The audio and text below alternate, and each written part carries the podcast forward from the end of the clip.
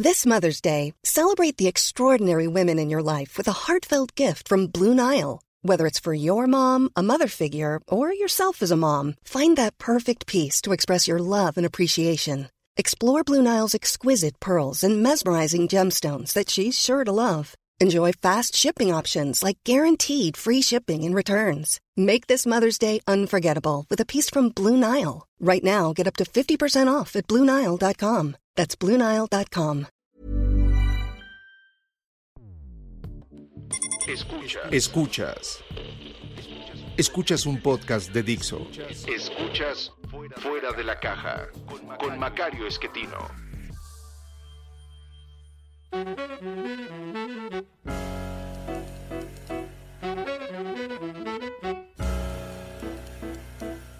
Bienvenidos. Esto es Fuera de la Caja. Yo soy Macario Esquetino y le agradezco mucho que me escuche para platicar hoy sobre esta idea extraña que se me ocurrió. Eh, Ya le comentaba yo leyendo mm, el libro de Mark Koyama y Gerd Rubin, eh, How the World Became Rich, porque el mundo se hizo rico. Eh, no es algo que ellos hayan escrito ahí, pero se me ocurrió en particular leyendo, si no me equivoco, el capítulo 4. De pronto dije, mira, esto es, y se lo platico a usted. Hemos hablado de cómo la incertidumbre es determinante para los seres humanos y que tiene cuatro fuentes posibles. Incertidumbre de lo que existe, de lo que puedo conocer, de lo que está bien hacer y de lo que debo hacer. Cuatro cosas. Las primeras dos asociadas con el conocimiento, la razón, eh, cosas que podemos ir aprendiendo con el tiempo, que se pueden acumular, transmitir y que nos han ayudado a construir un montón de cosas. Es eh, la razón instrumental que dice Kolakowski. En cambio, las otras dos, el qué está bien hacer y qué debo hacer, no son tan fáciles porque no se pueden acumular. Dependen de la sociedad en donde se construyen tanto las leyes y las reglas y tradiciones y costumbres como lo que consideramos que está bien y que está mal. Ahora bien, cuando empezamos a vivir juntos en grupos grandotes, hace 15 mil años, nuestro problema más importante no era si va a llover o no, o si va a salir el sol, o si van a pasar los animales para cazarlos. Esos problemas los traíamos desde antes y no cambiaron por vivir en grupos mayores. Lo que sí cambia por vivir en grupos mayores es qué es lo que está bien y qué es lo que debo hacer. Eh, esto va exigiendo eh, soluciones cada vez más complicadas y no son fáciles de construir. Todo lo que genera esta vida en sociedad grande por encima de donde nuestra cabeza funciona. Recuerde usted, la mente humana, la capacidad que tenemos en el cerebro para identificar a otras personas y asociar una historia con ellos, ronda el famoso número de Dunbar, 150 individuos grupos mayores a eso, nos obligan a construir alguna solución cultural para saber en quién confiar y en quién no, o lo que es lo mismo, qué debo hacer y qué no, qué está bien hacer y qué no. Bueno, esta construcción entonces, para poderla hacer, eh, va a exigir un gran trabajo. Mientras no se logre, lo que tenemos es un incremento notable de la incertidumbre. Es decir, por vivir en grupos mayores, no dejó de llover, y no es que no pasaran los animales o no salieran las plantas, no.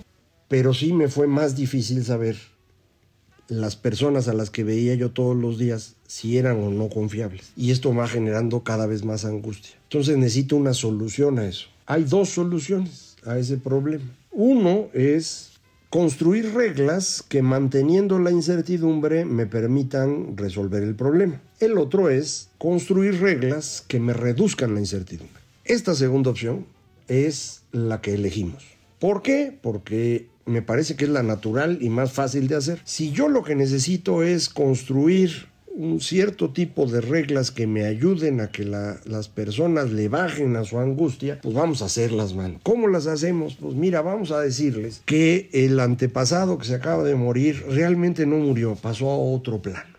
Y desde ese otro plano ahí nos está viendo y nos va a cuidar. Pero va a cuidar más a los que sean cooperativos. Y a los que no, no solo no los va a cuidar, sino que los puede castigar. Órale, güey. Con eso yo ya sé que todos los que estamos en la misma familia, entre comillas, del mismo grupo, que depende del señor antepasado o señora antepasada que se acaba de morir, todos son confiables. Y empezamos a construir sociedades cada vez mayores. Empezamos con esta adoración de los antepasados, que conforme los grupos humanos se hicieron mayores, empezaron a subir de nivel y se volvieron santos patronos locales. Y cuando los distintos pueblos y ciudades se encuentran unos a otros, se pelean, pues la conquista se hace subordinando a su santo patrono al mío. Y entonces, pues al Marduk le pongo abajo ahí otro santito que va a ser Isis y esa va a cuidar a estos monos. Y, con eso construyo el panteón politeísta, el cual va moviéndose para ir convirtiendo a los dioses en dioses más cercanos a las personas, de mm, estos dioses que están ahí entre nosotros, los vamos convirtiendo en,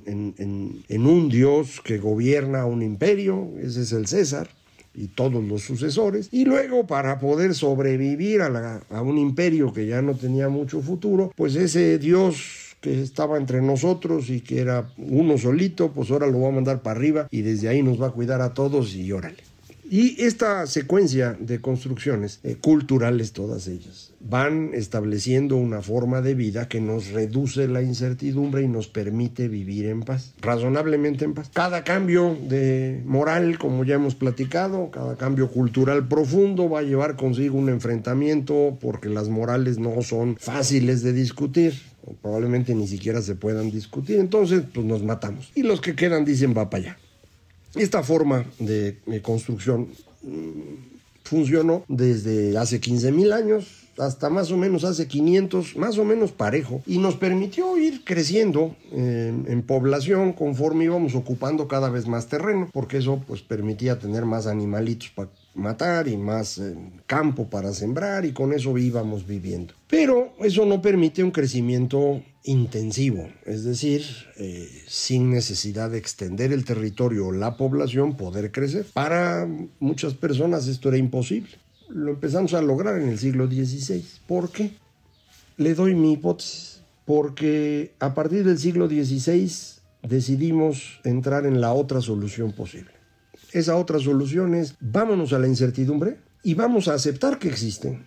Y lo único que vamos a hacer es encontrar procedimientos para administrarla. ¿Cuáles son estos procedimientos? Uno, la ciencia. En la ciencia no hay una respuesta permanente. Uno no cree en la ciencia como dicen mucho. La ciencia va cambiando. Lo que era claramente científico cuando yo estaba en primaria, hoy ya no lo es tanto. Algunas cosas han ido corrigiéndose, se han ido perfeccionando, porque lo que está claro en la ciencia es el método de la ciencia.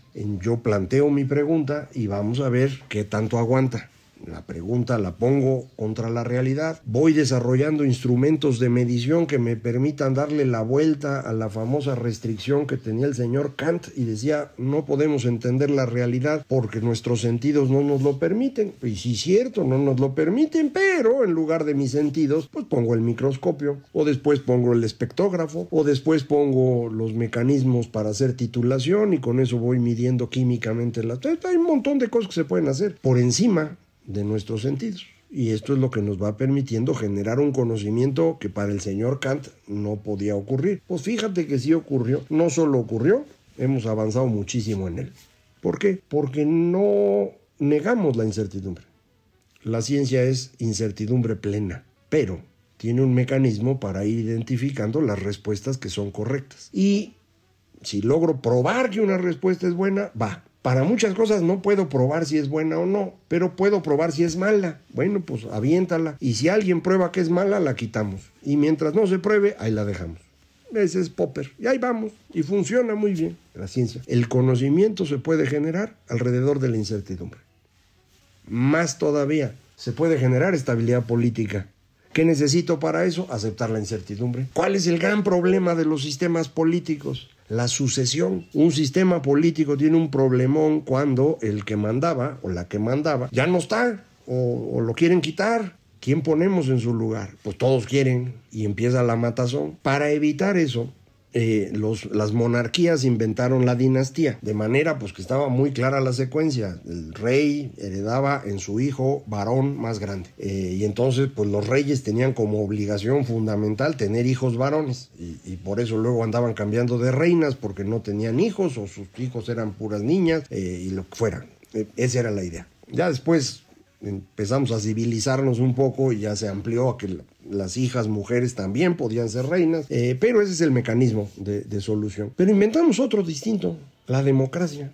¿Cómo funciona la sucesión en la democracia? Muy fácil. Una persona gobierna el tiempo que le toca en un régimen presidencial o mientras tenga mayoría en un régimen parlamentario. Cuando esto deja de eh, ocurrir, vamos a votar y gana el que tenga más votos, ya sea votos directos en el régimen presidencial o a través del el parlamento en el régimen parlamentario. ¿Podemos saber quién va a ser el presidente de Estados Unidos eh, dentro de 10 años o quién va a ser el primer ministro inglés? No, no tenemos idea podemos saber sin duda quién va a ser el rey de Inglaterra o del de, Reino Unido de la Gran Bretaña en los próximos años. Pues sí, sí, podemos, está bien clarito, ¿no? Señor Carlos, si se muere la reina pronto, y si no, pues ya pasan al siguiente, creo que se llama Eduardo. Ahí van, ¿no? Eh, o sí, ¿no? O Enrique, no me acuerdo. El que sea el nieto, el peloncito. La democracia nos permite manejar la incertidumbre. No sabemos quién va a ganar, pero sabemos cómo se decide. Tenemos reglas para ello administramos la incertidumbre. Tercer ejemplo, el mercado. ¿Cómo funciona el mercado libre así, donde nadie puede controlar? Pues funciona como puede, man. Y el que se le ocurre una idea la trae al mercado y si funciona se hace rico y si no, pues se, queda sin comer y, todos los días están cambiando cosas en el mercado. Ideas que a nadie le parecían buenas hace 100 años hoy son maravillosas y viceversa. ¿Quién controla eso? Nadie. Solito funciona. Oiga, pero eso es pura incertidumbre. Pues sí, sí es pura incertidumbre. Pero tenemos los mecanismos para que funcione. ¿Cuáles son los mecanismos para que funcione el mercado? Muy fácil. Sabemos que debemos evitar que alguien controle los precios. Sabemos que hay que dar acceso a las personas para que vendan. Sabemos que tenemos que ayudar a corregir los, las fallas de información que existen en todos los mercados. En algunos casos, por problemas de decisión de largo plazo, como es el caso de la agricultura o peor, de la educación, es muy importante que haya un cuidado de, de qué se puede ofrecer y que no, pero es incertidumbre. Y si se fija usted estas tres cosas que le acabo de decir, la ciencia, la democracia y el mercado libre, son inventos que ocurren alrededor del siglo XV en Países Bajos, se extienden en el siglo XVII a Gran Bretaña y en el siglo XIX a toda Europa y los países europeos que no están en Europa y en el siglo XX nos llegó a nosotros. Eso es la modernidad. No me he dado cuenta de eso. Capaz que todo el mundo lo sabe y el único burro que no se le había ocurrido es a mí, pero mm, aparentemente eso es lo que pasa. Encontramos una solución para la incertidumbre, que no quita la incertidumbre, es decir, que nos mantiene permanentemente angustiados, a un nivel de angustia que, pues para los filósofos del siglo XX era la cosa horrible, de angst, la angustia existencial. Pues sí, man. Y es natural, a esta solución que encontramos. Las otras soluciones son mejores porque no te generan angustia. Desde que naces sabes que vas a ser un peón campesino el resto de tu vida y que no vas a poderte casar tan fácil y que tus hijos van a morir de hambre. Esa es una cosa clarísima. Ya no hay angustia. Ya sabes cómo va a ser. Así funcionaba la servidumbre en la Edad Media. O naces y sabes que tu persona y tu futuro son propiedad de otra gente. Eso es la esclavitud. Y ahí no hay angustia, ahí hay certeza. ¿Qué prefiere usted? ¿Certeza o incertidumbre? Va a decir, ah, no, no, yo quiero certeza, pero de que me va a ir bien. Ah, que eso no existe.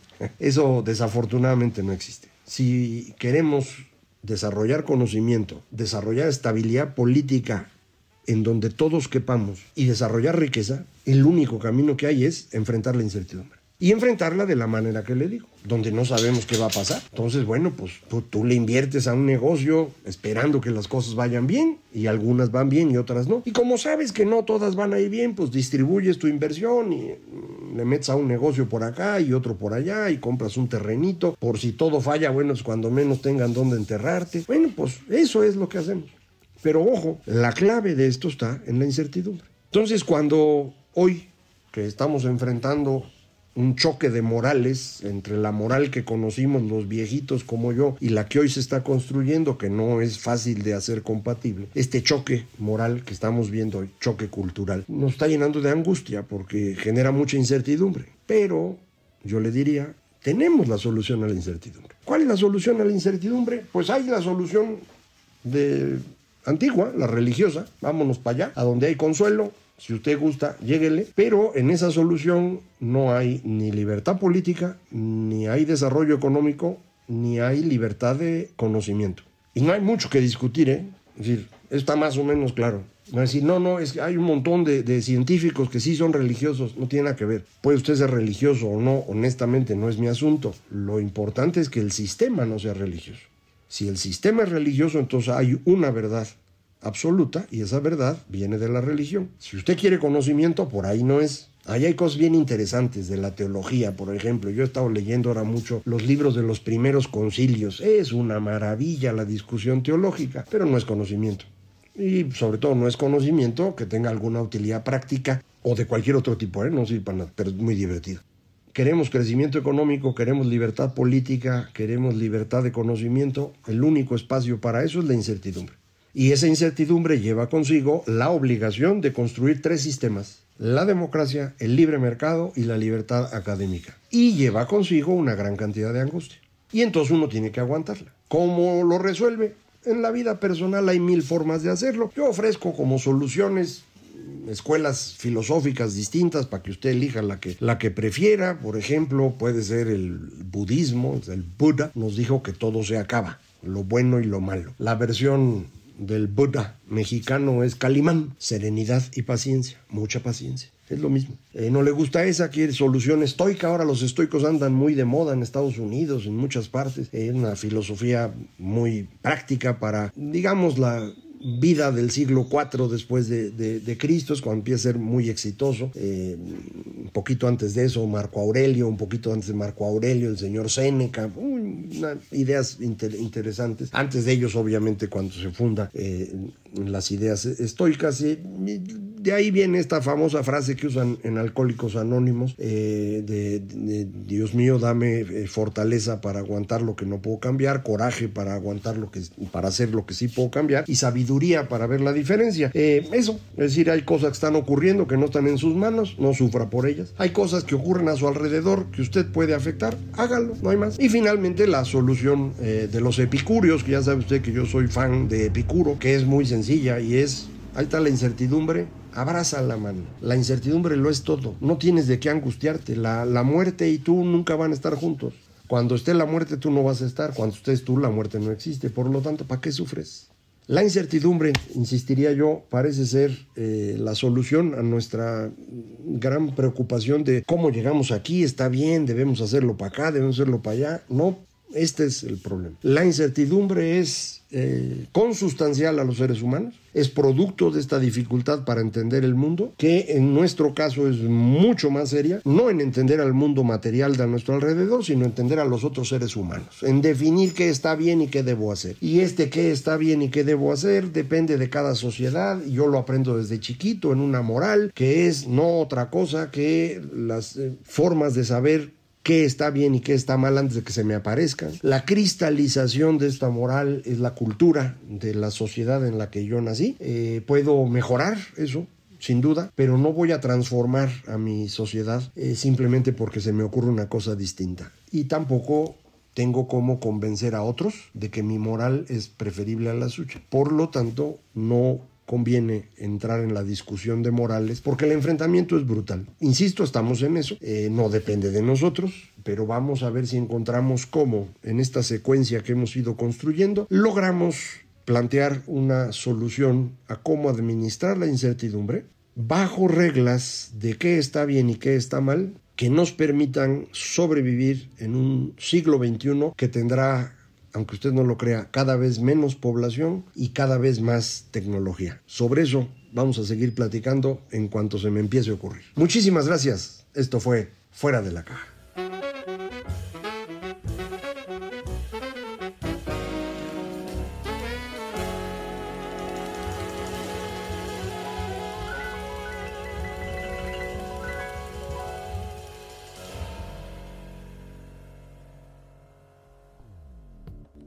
Dixo presentó Fuera de la caja con Macario Esquetino. La producción de este podcast corrió a cargo de Verónica Hernández. Coordinación de producción, Verónica Hernández. Dirección general, Dani Sadia. Hey, it's Paige DeSorbo from Giggly Squad. High quality fashion without the price tag. Say hello to Quince. I'm snagging high-end essentials like cozy cashmere sweaters, sleek leather jackets, fine jewelry, and so much more. With Quince being 50 to 80% less than similar brands. And they partner with factories that prioritize safe, ethical, and responsible manufacturing. I love that. Luxury quality within reach. Go to quince.com slash style to get free shipping and 365 day returns on your next order. Quince.com slash style.